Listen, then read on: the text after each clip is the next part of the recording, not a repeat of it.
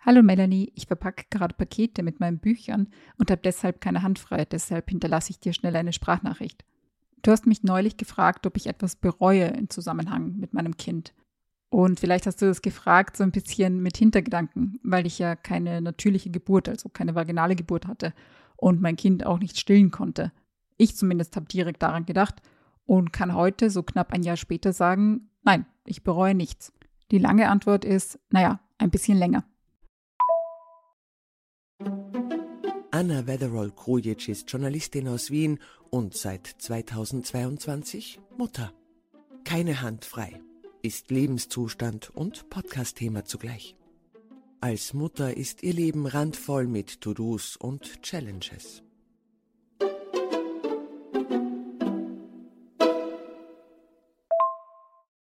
Als ich mein Kind bekommen habe, hatte ich zwei so Gefühle, die eigentlich komplett konträr, also komplett unterschiedlich waren.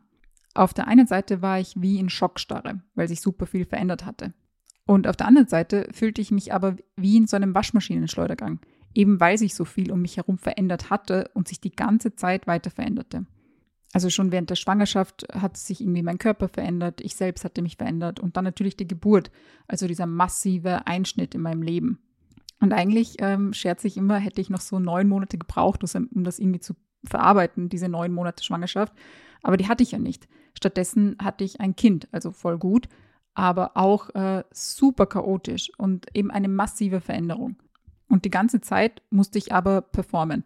Und performen setze ich hier mal unter Anführungszeichen, weil ich damit nicht meine, dass ich irgendwie mich hingestellt habe und äh, jeden Tag so eine kleine Revue hatte. Schön wär's, Nein, es war viel unglamouröser. Es war auch viel fordernder, ehrlich gesagt, weil ich musste mich um das Kind kümmern. Also gemeinsam mit meinem Partner, aber wir mussten uns beide um das Kind kümmern. Es musste alle paar Stunden gefüttert werden, es musste gewickelt werden, es musste gehalten werden. Und das an sich war schon sehr fordernd, aber dazu kam noch so Druck. Und dieser Druck kam aus mir selbst zum Teil, also aus meinen Vorstellungen, wie meine Mutterschaft zu sein hatte. Er kam aber auch sehr, sehr schnell äh, aus der Gesellschaft. Also auch die Gesellschaft hatte Vorstellungen, wie eine Mutter zu sein hatte. Und diese Vorstellungen hat man mir sehr, sehr oft ins Gesicht gedrückt und manchmal auch um die Ohren gehauen.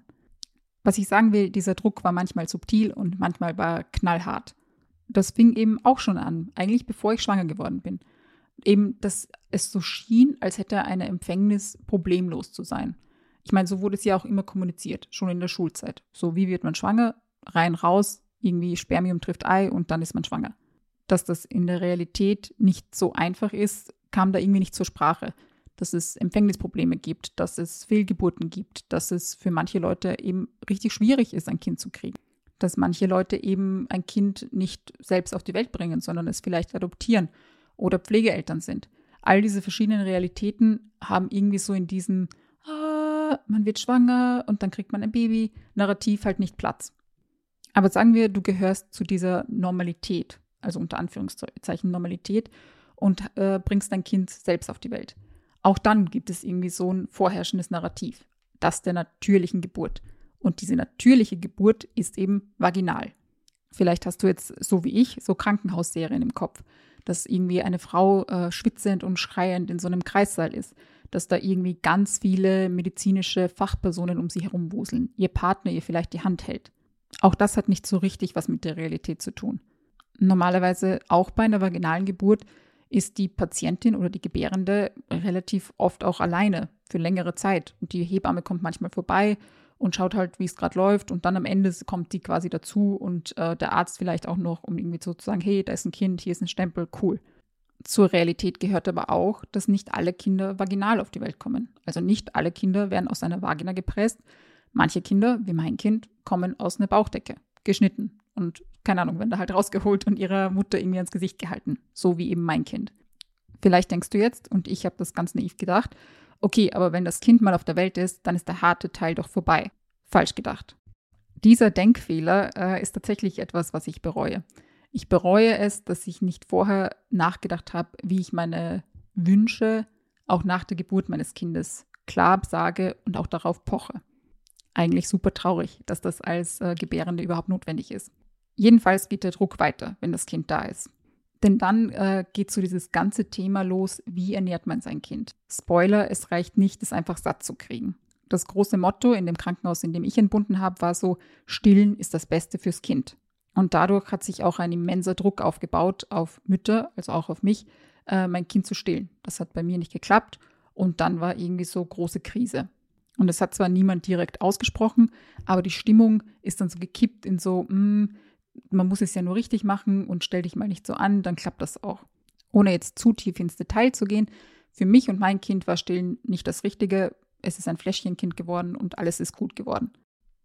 Aber durch dieses Stillthema habe ich eben selbst so gemerkt, wenn man von dieser, wie soll ich sagen, kommunizierten Normalität abweicht, dann kriegt man so bestenfalls Mitleid und schlimmstenfalls eben so Werturteile. Also stillen und zum Beispiel eine vaginale Geburt, das ist das Beste. Alles andere sind so zweitschlechtere Möglichkeiten. Und wenn dann eben die Sprache darauf kommt, eben, dass ich zum Beispiel einen Kaiserschnitt hatte, dann haben die Menschen eben oft mit Mitleid reagiert. Und das war dann manchmal richtig skurril. Ich war ein paar Wochen nach der Geburt beim Tierarzt mit meiner Hündin und ich hatte mein Baby dabei und dann gab es eben so Smalltalk über das Baby. Und irgendwie kamen wir dann eben darauf, dass ähm, das Baby über einen Kaiserschnitt auf die Welt gekommen ist. Also auch verrückt, was eigentlich Smalltalk-Thema ist. Jedenfalls meinte meine Tierärztin dann, während sie irgendwie meinen Hund untersucht hat, naja, so eine natürliche Geburt klappt halt nicht bei allen. Als hätte ich irgendwie eben eine schlechtere Geburt gehabt, als müsste man mir jetzt irgendwie Trost zusprechen, weil ich einen Kaiserschnitt hatte. Und was das bei mir ausgelöst hat, war irgendwie so ein Gefühl von, naja, ich hatte halt nicht die beste Geburt, sondern ich hatte halt nur die zweitbeste Geburt mit meinem Kaiserschnitt. In der Realität habe ich mich mit meinem Kaiserschnitt super gut gefühlt. Also es war zwar medizinisch notwendig, aber die Geburt selber war komplett unspektakulär und vor allem schmerzlos. Also für mich super gut. Es war jedenfalls nach der Geburt ganz oft so, dass ich das Gefühl hatte, alle scheinen zu denken, es gibt nur den einen perfekten Weg. Und jede Abweichung ist nicht nur nicht perfekt, nein, jede Abweichung ist einfach weniger gut. Und vielleicht denkst du jetzt, naja, lass dir das egal sein, du weißt ja, dass das nicht so ist. Das ist super leicht gesagt, also auch für mich jetzt irgendwie knapp ein Jahr nach der Geburt und nach dem ganzen äh, Chaos. Aber wenn man mittendrin ist, vor allem wenn man im Krankenhaus noch ist, ist man super verletzlich. Also ich war zumindest super verletzlich. Jeder schiefe Blick hat mich schon irgendwie aus der Bahn geworfen und hat mir das Gefühl gegeben, oh nein, ich, ich versau das jetzt schon. Dabei ist mein Kind noch keine Woche alt. Und ich glaube eben, das liegt zum einen daran, dass ich eben so psychisch und physisch einfach mega belastet war. Aber es liegt schon auch an dem gesellschaftlichen Klima und eben auch an diesen Narrativen, die wir immer und immer wieder wiederkäuen, wie so eine komische Kuh. Eine vaginale Geburt ist eine natürliche Geburt. Das Beste fürs Baby ist, wenn es gestillt wird. Und irgendwie tausend andere Themen gibt es ja so, so Sachen, die einfach quasi als Normalität verkauft werden. Zum Beispiel eben, man muss nur schwanger werden wollen, dann wird man irgendwie schwanger. Dass in der Realität das nicht immer so glatt läuft, dass es eben manchmal Empfängnisprobleme gibt, dass manchmal eine künstliche Befruchtung notwendig ist, dass manche Kinder adoptiert werden. Das sind alles Realitäten und die finden in dieser komischen Normalitätserzählung halt nicht statt. Dabei sind Kinder, die eben über künstliche Befruchtung oder über Adoptionen quasi ihre Familien finden, ja nicht weniger Kinder und nicht weniger Familienmitglied und nicht weniger geliebt. Und auch ein Baby, das über eine Kaiserschnittgeburt auf die Welt kommt, ist nicht weniger ein Baby und nicht weniger ein Kind. Das, das kann ich dir persönlich bestätigen. Und auch Flaschenbabys sind nicht weniger geliebt und nicht weniger normale Babys als andere Babys, die vielleicht gestillt werden. Und deswegen rede ich irgendwie so viel über diese ganzen Sachen, weil ich mir so denke, ich will irgendwie so eine Gegenbewegung starten, so eine Ein-Frau-Gegenbewegung, die halt zeigt, es gibt nicht nur das eine Narrativ, es gibt irgendwie ganz, ganz viele. Aber vor allem, wenn ich über so unter Anführungszeichen umstrittene Themen rede, eben wie Kaiserschnitt oder Stillen, dann kommt eben ganz oft so, ja, aber die Studie zeigt, dass Stillen das Allerbeste ist. Oder diese Studie zeigt, dass irgendwie irgendein Risiko bei Kaiserschnittgeburten höher ist oder so. Und anfangs habe ich mich das super oft in Diskussionen verwickeln lassen. Habe irgendwie Gegenstudien gezückt, habe recherchiert, habe irgendwie gesucht. Und das Ding ist aber, wir können uns Studien und Meinungen und ExpertInnen-Einschätzungen um die Ohren hauen, bis wir irgendwie blau sind. Am Ende des Tages macht weder Stillen noch eine vaginale Geburt oder ein Kaiserschnitt und eine Fläschchenernährung ein Kind per se erfolgreich. Also wie auch immer man jetzt erfolgreich definieren will. Es macht ein Kind nicht mal per se gesund. Wenn es so einfach wäre, würde doch jeder und jede ihr Kind stillen und äh, vaginal auf die Welt kriegen. Wenn das die Garanten dafür wären, dass ein Kind für den Rest seines Lebens gesund ist. Aber so ist es ja nicht. Ob ein Kind langfristig gesund ist, langfristig gesund leben kann, hängt von einer Million Faktoren ab. Und sehr, sehr viele dieser Faktoren korrelieren mit dem Wohlstand seiner Eltern, beziehungsweise mit der Bildung seiner Eltern. Ich werde nie vergessen, als mein Kind ein paar Wochen, ich glaube ein paar Monate sogar alt war, war ich bei so einer Standarduntersuchung beim Kinderarzt. Und der hat mir so ein Infopapier in die Hand gedrückt, quasi zur Beikost. Also, dass das Kind dann quasi lernt, fest zu essen, muss man quasi mit Beikost anfangen. Und ich habe echt viel erwartet. Ich dachte, da steht jetzt irgendwie drin, oh, Bio das, äh, irgendwie organisch angebaut dort, nur lokal kaufen. Weißt du, was auf diesem Blatt stand? Es stand mehr oder weniger drauf, vertrauen Sie nicht der Werbeindustrie. Es stand drauf, dass nur weil manche Produkte mit Kindern beworben werden, sie nicht automatisch geeignet für Kinder sind. Und das war's.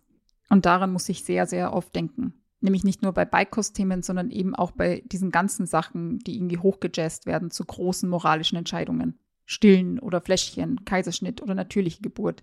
Dass es erstens eine Million Wege gibt, die ans Ziel führen und deshalb auch so ExpertInnen wie dieser Kinderarzt, die da nicht reinreden. Und dass die größte Gefahr die ist, dass du dir was einreden lässt, nämlich vor allem vor einer viel zu starken Industrie. Der Profit immer viel wichtiger sein wird als die Gesundheit deines Kindes. Aber ich schweife vom Thema ab. Es gibt eine Million Wege, dein Kind großzuziehen. Und genau so fühlt es sich manchmal an. Es fühlt sich an, als gäbe es eine Million Entscheidungen und nicht immer ist so ganz klar, was ist die richtige und was ist die falsche. Die schlechte Nachricht ist, dass das Unsicherheit schafft, dass es unsicher macht. Die gute Nachricht ist, wie man in Österreich so schön sagt, es ist nichts verhaut. Sehr, sehr wenige Entscheidungen sind ultimativ schlecht. Und es ist zynisch, dass wir als Gesellschaft so tun, als wären sie es. Vor allem neuen Müttern gegenüber. Eben in Krankenhäusern, wenn es darum geht, ob äh, Kinder vaginal oder per Kaiserschnitt auf die Welt kommen sollen. Oder später, wenn es darum geht, ob sie gestillt werden sollen oder nicht. Man tut so, als würden diese paar Entscheidungen über das Lebensglück eines Kindes entscheiden. Und das ist einfach nicht die Realität. Keine Studie der Welt wird sagen, dein Kind landet zu 100 Prozent in der Gosse, wenn du XY machst oder nicht machst. Ich glaube, der Grund, warum so viele dieser kleinen Entscheidungen so krass moralisch aufgeladen sind, ist, weil es Verantwortung verschiebt und es vieles einfacher macht. Es ist zum Beispiel für die Gesellschaft viel, viel einfacher, Druck auf einzelne Mütter auszuüben. Und zum Beispiel zu sagen, okay, stillen ist das Beste für das Kind oder eine gute Geburt ist eine vaginale Geburt. Das ist super einfach und es ist super einfach, eben Druck auf einzelne Mütter deswegen auszuüben. Aber weißt du, was viel, viel schwieriger ist? Es ist viel, viel schwieriger, die Wahrheit anzuerkennen. Dass nämlich das nur Mini-Bausteine sind. Die richtig großen Bausteine sind aber systemisch. Zum Beispiel, wenn ein Kind das Krankenhaus verlässt und nach Hause kommt. Was für eine Umgebung wartet dort auf dieses Kind? Ist sie voller Gewalt? Ist sie voller Menschen, die es unterstützen können? Oder um es ganz, ganz runterzubrechen, wenn dieses Kind dann später größer wird, wird es irgendwie in seiner Nähe Grünflächen haben, Spielplätze, wird es Kinderbetreuung haben, wird es äh, Freunde haben, die ebenfalls aus sicheren Haushalten kommen? Oder wird es Freunde haben, die aus Elternhäusern kommen, wo die Situation eher schwierig ist? Wird dieses Kind später in Schulen gehen, die Möglichkeiten bieten? Oder wird dieses Kind später in Schulen gehen, die es eher verwahren, die nicht so viele Kapazitäten haben, ihm zu helfen? Oder um es ganz äh, zugespitzt und ganz flach zu sagen, wird dieses Kind in ein Zuhause kommen, das genug Geld haben wird? Nicht um ihm irgendwie fancy Montessori-Spielzeug zu kaufen und irgendwie Bio-Baumwollstrampler, sondern wird es in ein Zuhause kommen, das genug Geld haben wird, um seine Grundbedürfnisse zu stillen wird dieses Kind mal hungrig schlafen gehen müssen, weil seine Familie nicht genug Geld haben wird, um ihm Essen zu kaufen. Wird dieses Kind später mal selbst entscheiden können, was es mit seiner Zukunft macht, ob es eine Ausbildung macht oder ob es studieren geht. Oder wird dieses Kind in eine Form gepresst werden, die vorgegeben ist von seiner Herkunft, von seinen finanziellen Möglichkeiten? Das sind ziemlich große Fragen. Und die Antwort auf diese Fragen ist überraschenderweise nicht stillen, stillen, stillen, es ist auch nicht vaginale Geburt und ich weiß nicht, irgendwie tausend andere Sachen, die im Wochenbett irgendwie zugerufen werden. Aber das ist halt eben so verlockend einfach. Es ist verlockend einfach, Druck auf Familien zu machen. Es ist verlockend einfach, vor allem Druck auf Mütter zu machen. Und eben so zu tun, es würden ein paar Entscheidungen im Wochenbett, ob jetzt Stillen oder Kaiserschnitt oder weiß der Geier, irgendwas anderes, als würde das über den, wie soll ich sagen, weiteren Lebensweg eines Kindes entscheiden. In der Realität stimmt das nämlich nicht. Bildung zum Beispiel wird in Österreich vererbt. Akademiker bekommen Akademikerkinder. Arbeiter bekommen Arbeiterkinder. Das liegt nicht daran, weil ihre Mütter sie nicht gestillt haben oder sie falsch auf die Welt gebracht haben. Und ich erwarte ja von niemandem, dass er diese großen systematischen Probleme irgendwie löst. Aber um Gottes Willen, hören wir doch bitte einfach kollektiv auf, Druck auf frisch gebackene Mütter auszuüben für Sachen, die einfach eine Geschmacksfrage sind und keine moralische Grundsatzentscheidung. Aber ja, jetzt habe ich mich ziemlich in Rage geredet. Sehr lange Rede, kurzer Sinn. Nein, ich bereue nicht, dass mein Kind ein Fläschchenkind ist. Ich bereue nicht, dass mein Kind nicht vaginal auf die Welt gekommen ist. Das Einzige, was ich bereue, ist, dass ich nicht jeden zum Teufel geschickt habe, der versucht hat, mir irgendwie ein schlechtes Gewissen deswegen einzureden. Das ist auch mein großer Ratschlag an alle frisch gebackenen Mütter. Lasst alle scheißen gehen, die euch versuchen zu sagen, dass sie irgendwas falsch macht. Das sollte man auf Muttertagskarten schreiben. Fuck you, wenn du glaubst, du kannst das alles besser als ich. Tja, diese Business-Idee schenke ich dir. Ich wünsche dir alles Gute und ich hoffe, wir hören uns bald wieder. Tschüss!